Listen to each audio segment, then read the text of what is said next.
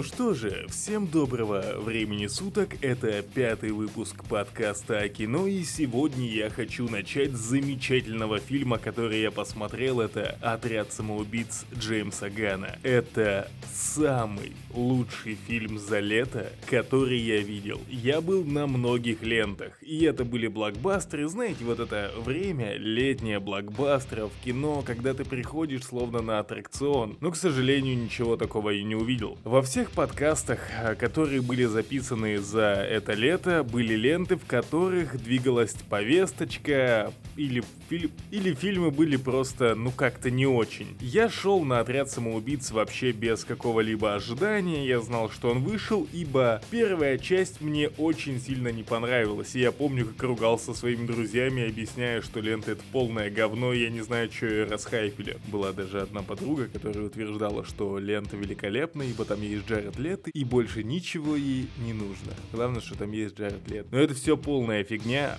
Вышел фильм Джеймса Гана, и знаете, я скажу, что это реальная бомба. Кровавый, брутальный, с офигенным юмором, жесто... Вот жесткий, жесткий фильм. Все предыдущие фильмы были максимум PG-13, а здесь же прям тонны мяса, тонны жестких сцен, кровища. И лента причем не пытается сгладить углы и подойти для любой аудитории. С кучей крови, расчлененками, с кучей жестоких сцен. И это офигенно. Офигенно увидеть такое в кино. Кто-то наверху решил такой, так, хватит этой фигни для детей из супергеройских фильмов. Давайте сделаем что-то реально крутое. Давайте начнем по порядку. По сюжету нашему отряду нужно вторгнуться во вражескую страну, дабы остановить там злобного ученого и разрушить его коварные планы. На это и посылают отряд отъявленных преступников, за что им и обещают скостить срок за удачное выполнение задания до 10 лет. И в фильме показали очень много новых персонажей вроде Бладспорта, Акулы, блин, Акула, вот насчет Акулы, Акула просто офигенная. Это самое комичное и милое существо. Также есть вторая версия крысолова из женщины, которая вау управляет крысами. Но по трейлеру и по безумию, которое показывали в трейлере, наверное, понятно,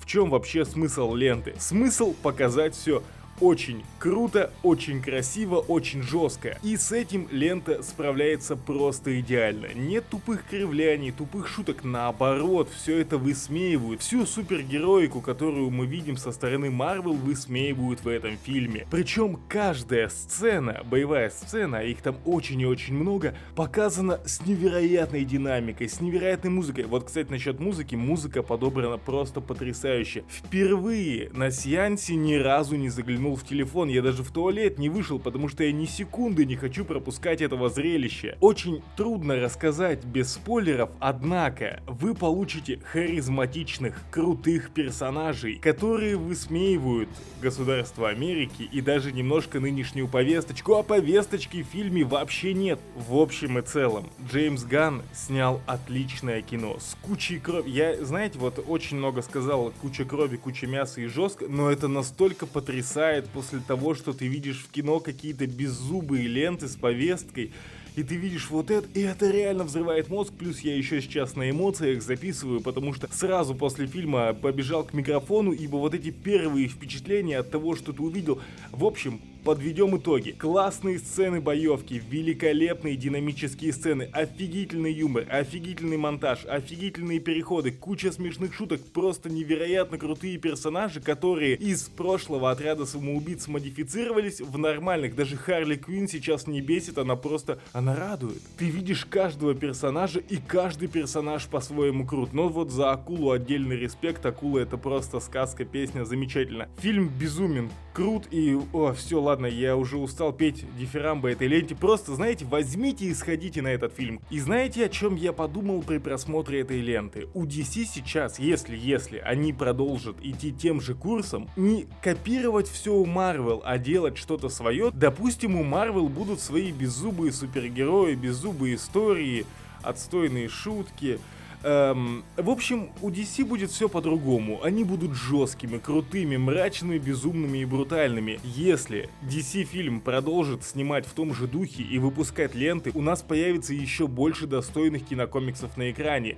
И все разделится так же, как и в самих комиксах. То бишь Марвел более добрый, более семейный, более подходящий большей аудитории. Однако DC будет мрачный, брутальный и жесткий. И вот это будет круто. Из-за того, что направление и курс DC был сделать как у Marvel, только со своими супергероями, как все мы знаем, не особо-то из этого что-то хорошее получилось. Однако, если они возьмут другой курс, который был показан в этом фильме, сделают безумно круто, жестко и просто офигенно, тогда у них есть огромный шанс запустить свою невероятно крутую вселенную, а нам подарить кучу классных и офигительных лент. Я надеюсь, что так и будет. DC сейчас поймет из-за успеха фильма, что не нужно распыляться распыляться на большую аудиторию. Для этого есть Марвел со своими, опять же, беззубыми фильмами. Но вот для меня лично, если ленты, подобно этой, будут выходить из стана DC, я просто, знаете, я снимаю шляпу, тут можно просто похлопать. Это офигенно. Чуваки, это реально классно. Зацените этот фильм, я вот сейчас на эмоциях просто муа, конфет. Ладно, надо идти успокоиться, выпить чайку и будем говорить о новостях, которые показали нам на этой неделе. Вышел трейлер фильма под названием «Дом Гуччи». В центре внимания Патриция Риджани, ее играет Леди Гага бывшая жена Мауриция Гуччи, которую судили за организацию убийства ее бывшего мужа. На ступенях его офиса в 1995 году она отсидела 18 лет, прежде чем ее выпустили из тюрьмы в 2016 году. Знаете, я о ленте тоже особо не слышал, однако был рад увидеть трейлер, ибо в ленте играет Адам Драйвер, Леди Гага, Джаред Лето, Аль Пачино, Джереми Эйронс. И все это выглядит как довольно прикольная лента о доме моды, об убийстве, об всяких, знаете, вот этих вот интрижка у светских людей высшего круга друга. Я даже заинтересовался этой историей и решил ее прогуглить, что же действительно было. В общем, Маручио Гуччи застрелили 27 марта 1995 года. Он умер на руках у швейцара, который по случайности остался жив в ту ночь. Все это случилось из-за того, что он развелся своей женой Патрицией Реджани. После 18 лет брака и двоих детей, когда умер отец Маручио, ему досталось огромное состояние. И если верить Реджани, деньги вскружили мужу голову, и он помешался только на них. А после он закрутил роман с Палой Франки, Несмотря на то, что Реджани и Гуччи расстались в 1985 году, весь бракоразводный процесс занял около 6 лет. Как результат, Патриция получила ежегодные алименты в размере 860 тысяч долларов, что, конечно, ее не устроило, ведь это могли бы быть миллиарды. После таблоиды заговорили о возможной свадьбе Гуччи и его новой возлюбленной, и это стало финальной точкой. Тогда бывшая жена решила нанять киллера сначала по посоветовалась с прислугой, после со своей подругой, которая все-таки ей дала, видимо, нужные контакты, и 27 марта 1995 года его застрелили. После этого еще два года шел полицейский процесс, скажем так, следствие вели, и только в 1997 году они вышли на след убийцы. Довольно интересная история, которую я бы хотел посмотреть на экране, особенно с таким звездным составом. Это что-то интересное. Если эта лента будет именно именно об убийстве, о ревности, о романах, о доме моды. Я опасаюсь чего? Я опасаюсь того, что произошло с Круэллой, когда из фильма про моду сделали огромную повестку, где каждый мужской персонаж в ленте был тупым, а женщина сильная и независимая. Хотя если это убрать, то в принципе история про моду там была классная. Смотрится все реально клево. Однако повесточка все испортила. Надеюсь, здесь ее не будет, и это будет достойная лента, такая же достойная, как «Отряд самоубийц». Напомню, что ее стоит ждать в ноябре этого года, а трейлер можете заценить сами, выглядит все довольно здорово. Ну и, пожалуй, поговорим о новом тренде в Голливуде. Скарлетт Йоханссон подала в суд на Дисней. В общем, заварушка произошла из-за того, что во время показа ленты в кинотеатрах, именно «Черной вдовы», Дисней выпустила ее на своем стриминговом сервисе. Но у Скарлетт Йоханссон был контракт со сборов, то бишь она получала небольшую долю от того, что соберет фильм. Но из-за того, что лента вышла также на Disney Plus стриминговый сервис, люди, конечно, в кино не пошли, решили посмотреть дома, от чего, как утверждает Скарлетт, она потеряла 50 миллионов долларов. Самое забавное, что Кевин Файги тоже не хотел выпускать фильм на стриминге и одновременно в кинотеатрах, но Дисней отказалась его слушать. В итоге «Черная вдова» начала проваливаться в прокате. Пока юристы Дисней, наверное, будут от всего этого открещиваться, но Скарлетт Йоханссон уже поддержала много коллег, и это все-таки довольно известная актриса, и она имеет влияние в Голливуде и вообще в сфере кино. Поэтому данный прецедент э, довольно сильно может изменить ход работы с Дисней, потому что вот некоторые актрисы, например, боялись подавать в суд, ибо все-таки Дисней это огромная компания, которая может впоследствии усложнить жизнь актеров. Поэтому Эмили Блант и Эмма Стоун, которая играла Каруэлу в последнем фильме, также рассматривают подачу документов в суд, но пока об этом ничего не известно. Интересно будет за этим наблюдать. Там, кстати, Джаред Батлер подал в суд на кинокомпанию из-за того, что, как он считает, ему не доплатили этих бонусных денег. Об этом, кстати, вы можете прочитать в нашем инстаграме. Если вы еще не подписаны, то Movie подкаст в инсте. Всех очень жду. Насчет судов посмотрим, что из этого выйдет, но новый тренд довольно забавен. И, конечно, сейчас э, мне, да и я думаю вам, слушателям, сумма в 50 миллионов долларов это просто какие-то заоблачные деньги. И да, я тоже мог бы сказать, что вот, блин, нифига она зажралась, тем более, как заявили представители Дисней, э, ей выплатили уже 20 миллионов, мол, что она вообще возмущается. Однако все равно нарушение контракта это дело такое. Это все-таки сделка. Сделка есть сделка. Ну и не отходя далеко от темы судов, я в прошлом подкасте поднимал тему с Джонни Деппом и его судебными тяжбами с Эмбер Хёрд. Суд Нью-Йорка встал на сторону актера, именно Джонни, и обязал Американский союз защиты гражданских свобод раскрыть финансовую документацию, чтобы выяснить точную сумму пожертвования со стороны Хёрд. Ранее актриса публично обещала передать полученные в результате скандального развода с Деппом 7 миллионов долларов на благотворительность. Однако Депп и его адвокат уверены, что она присвоила большую часть денег себе, а громкое заявление о благотворительности сделала с целью манипуляции общественным мнением. Представители Джонни Деппа считают, что обещание Хёрд отдать деньги повлияло на то, что в 2020 году актер проиграл суд судебное разбирательство о клевете против таблоида The Sun. Знаете, на самом деле история очень-очень... Э, допустим, у нас есть некоторые дерьмовые люди в благосфере, лидеры мнений, тот же Моргенштерн, продают жопу Кремлю, делает еще много не очень хороших вещей, а после говорит, что вот, собираем деньги на лечение кого-нибудь, там, какой-то девочки, я вот отправил определенную сумму, и все люди такие, о, Моргенштерн такой крутой и классный, я причем сам это наблюдал, когда в Инстаграме появлялась просто тонна постов о том, какой же Моргенштерн молодец. Также и в Ютубе очень много таких же представителей, которые врут, дезинформируют людей, пытаются освободить маньяков, являются ярыми оппозиционерами, но продают одну точку государству. После, когда их хватают за эту самую точку, они говорят, что вот, я жертвую деньги в приют, и все, хейт спадает. То бишь, это реальная тема на мировой сцене. Сделать какую-то фигню, а после чего сказать, что я занимаюсь благотворительностью, и хейт спадает. Я верю в то, что подобное могло случиться, я надеюсь, в этом деле с Джонни Деппом разберутся получше. Очень надеюсь, очень надеюсь, что он вернется к королям, потому что, опять же, вспоминая историю с Вечным, когда из-за скандала отличную ленту не продвигали в рекламном поле, из-за чего она провалилась в прокате. Но это, к сожалению, удручает, что студии стали такими беззубыми из-за всяких крикунов в Твиттере. Решили, что вот, все, Джонни Деппа мы бойкотируем. Это, это ужасно. Также много и с Блэкфейсом. В общем, ладно, я могу на эту тему разговаривать очень и очень долго. Надеюсь, что Джонни просто вернется в кино и будет также являть нам прекрасных персонажей в своем исполнении.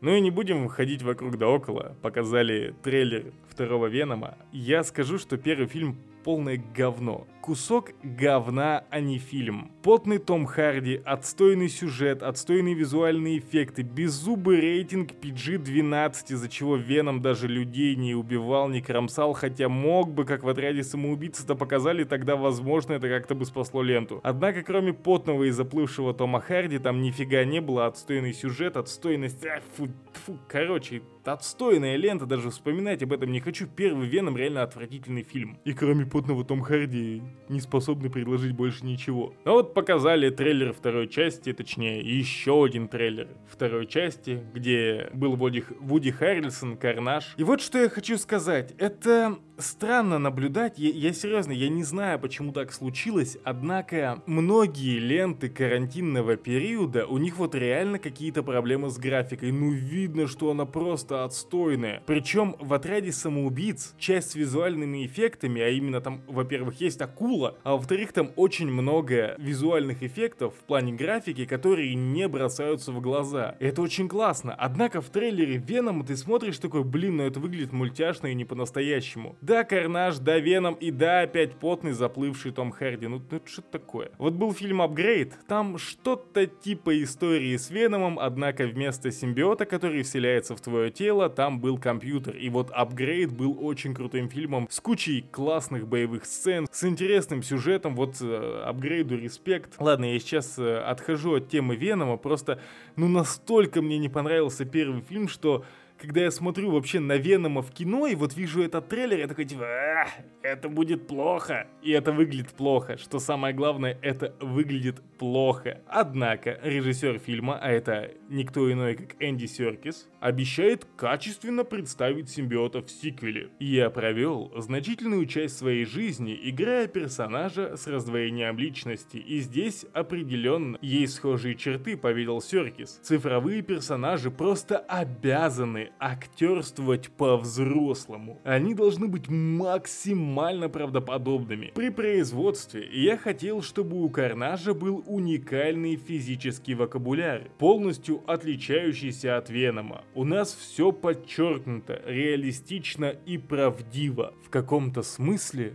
это идеальный фильм, если говорить о проработке цифровых героев. Он наглядно демонстрирует всю силу современного кинематографа. Почему это не видно по трейлеру? Почему это не видно по трейлеру? Если там такая крутая графика, и возможно motion capture там действительно классный, захват лица и прочее, но в трейлере не видно всего того, о чем говорит Энди Серкис, это очень странно. Похоже на попытку оправдать дерьмовое кино. Окей, может быть в трейлере просто не могли уж все так показать, нужно сходить на эту ленту, но я схожу на нее с опаской, потому что первый Веном это полное дерьмище, по трейлеру второй не внушает доверия, плюс, ну, конечно, еще осадочек остался. Однако, блин, с трудом во все вот это верится. Конечно, там есть крутой Вуди Харрельсон. Мне кажется, Вуди Харрельсоном картину можно сделать только лучше. Это, знаете, вроде как ты сделал безвкусные макароны, но потом залил майонезом и типа, муа, конфетка. В остальном же выглядит не очень. Посмотрим, что из этого выйдет.